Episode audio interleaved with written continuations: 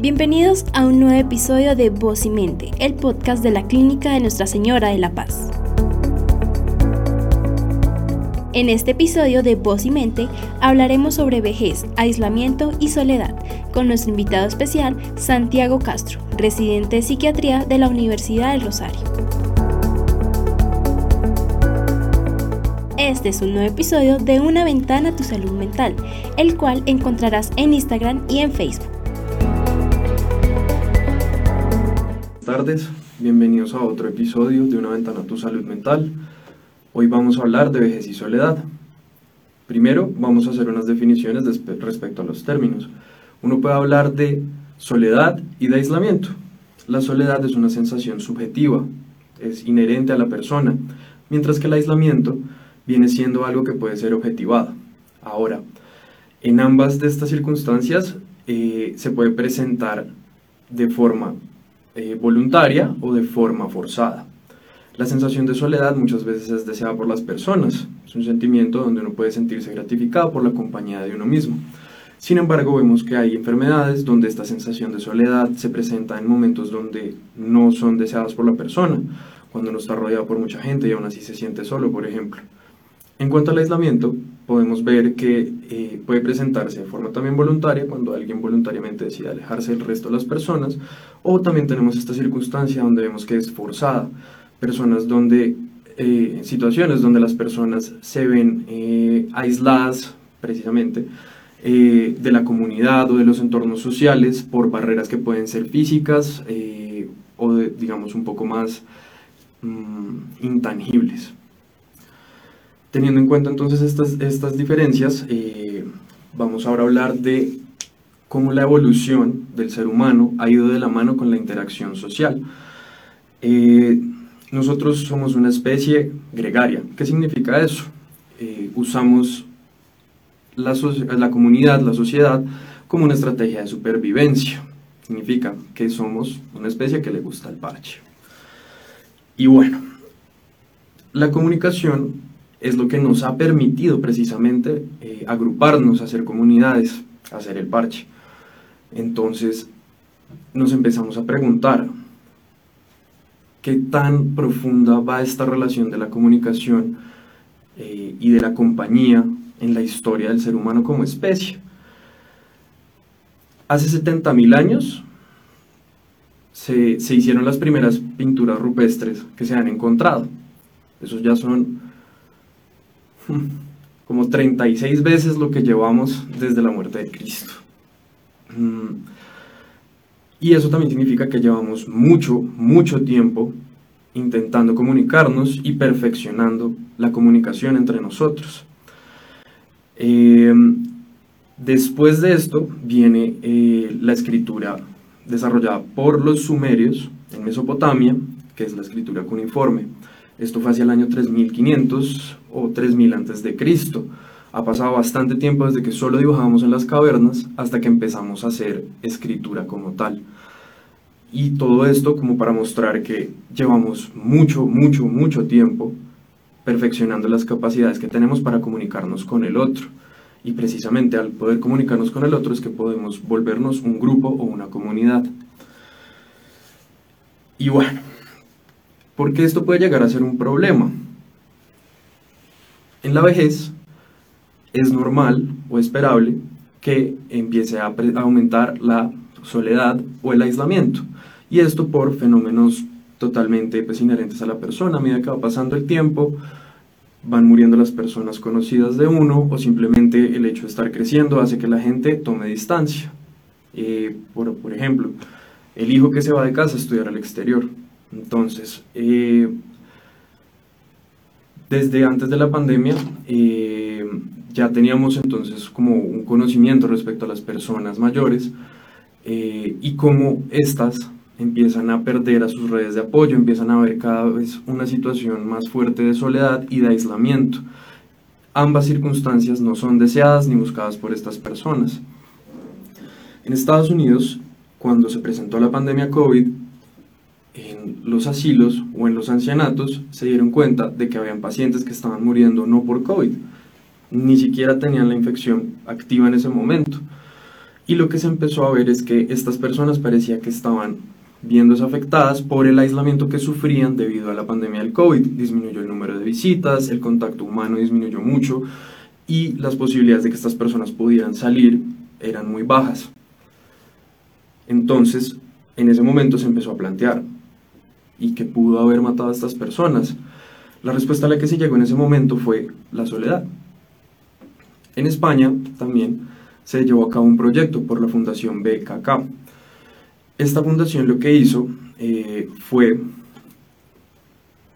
hacer un proyecto junto con el artista mexicano Rubén Orozco y encontraron a una señora, doña Mercedes. A esta mujer el artista Rubén Orozco le hizo una estatua, hiperrealista, es una estatua de látex, parece una persona de verdad. Y esa estatua la dejaron en un parque en Bilbao y la grabaron.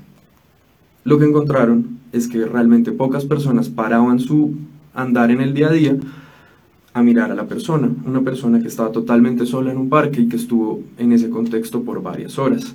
La idea con todo esto era concientizar a las personas de que la soledad existe Precisamente el proyecto se llama Invisible Soledad. Afortunadamente, después de este proyecto, doña Mercedes pudo recontactar con familiares que tenía perdidos. Pero, quedándonos un poco hacia la moraleja, la soledad viene con la vejez. El aislamiento viene con la vejez. Y estas dos, estos dos factores eh, están relacionados con el deterioro de la salud de las personas. En Colombia, entre el año 2018 y 2019, el DANE hizo estimaciones. Encontramos que teníamos aproximadamente 6.800 personas por encima de los 60 años y que el 14.2% de estas personas vivían solas. Y atención a esto, esto fue antes del COVID. Significa que para este momento esa situación ya ha cambiado mucho. Puede que en este momento existan más personas que estén en condición de soledad. Y bueno, ¿por qué esta soledad es tan grave? Hay estudios que nos dicen que vivir en soledad o en aislamiento forzado es el equivalente a fumar media caja de cigarrillos todos los días. También han encontrado que el hecho de estar solo aumenta la mortalidad, aumenta el riesgo de eventos cardiovasculares y adicionalmente puede favorecer que las personas sean más propensas al consumo de sustancias psicoactivas o en su defecto puedan llegar hasta el suicidio. Con esto en mente, digamos que ya podemos hacernos un panorama de cómo puede ser la situación para Colombia, un país que está en vía de desarrollo y que posiblemente en un par de décadas esté en la misma situación que España, donde vamos a tener una población de adultos mayores muy grande y donde posiblemente estos adultos mayores estén viviendo en una condición de soledad. ¿Qué podemos hacer entonces al respecto? A raíz de todos los, digamos, como estos esfuerzos que se han hecho de concientizar eh, esta situación, eh, un grupo muy juicioso de enfermería en Estados Unidos nos dejó unas recomendaciones. Entonces, hay cosas que puede hacer el paciente y hay cosas que puede hacer su red de apoyo. En cuanto al paciente, se recomienda mucho que no abandonen las actividades, que traten de conectar con las comunidades, ya sean los vecinos o otras personas de la misma edad, haciendo que sea posible mantener estas redes de apoyo para que las personas no caigan en este aislamiento o en esta condición de soledad. En cuanto a lo que pueden hacer las personas que son, pues que hacen parte de la red de apoyo de una persona que pueda estar en este momento pues, teniendo soledad o aislamiento, las recomendaciones son mantener el contacto. Las llamadas demostraron una eh, eficacia eh, durante la pandemia del COVID para hacer que las personas no se sintieran en este, en este, en este punto y de alguna forma disminuir esa sensación de, de aislamiento que se estaba generando por todas las restricciones que habían en cuanto a la convivencia. Después de esto viene la multi, la transgeneracionalidad. ¿Esto qué significa? Estos son eventos que se producen entre grupos de personas de diferentes generaciones. Y esto es algo que ya se ha puesto en marcha en España. Entonces, ¿qué es lo que debemos hacer? Independientemente de que hayan en un grupo personas jóvenes, personas viejas, siempre hay que buscar que se conecten y que la actividad que se esté llevando a cabo los pueda incluir a ambos, eh, favoreciendo entonces esta sensación de conexión. Buscar que estas personas no sientan que por la vejez ya se están quedando atrás y ya no hacen parte de la sociedad. Por último, tenemos a la tecnología. Nos surge la duda, ¿la tecnología es amiga o enemiga? Y la respuesta es depende de cómo la usemos. Muchas personas con el celular lo que hacen es entonces aumentar la distancia, porque si yo tengo el celular, puedo comunicarme por él, pues para que voy a ir hasta allá. Y la idea de todo esto es precisamente que si vamos a usar la tecnología, que sea para cortar espacios, que entonces las llamadas sean frecuentes, que las llamadas no sean solamente las llamadas, sino que también siempre exista esta noción como de querer conectar, de querer estar con el paciente o la persona que puede estar en esta condición. Entonces, los invito a que hagan un esfuerzo por conectar con las personas que sientan que, puede, que pueden estar sintiéndose solas o sintiéndose aisladas no solamente por la sensación de bienestar que esto les pueda generar, sino porque realmente puede ser algo que los proteja de desenlaces mayores en salud. Bueno, muchísimas gracias a todos. Nos veremos en un próximo episodio de Una ventana a tu salud mental.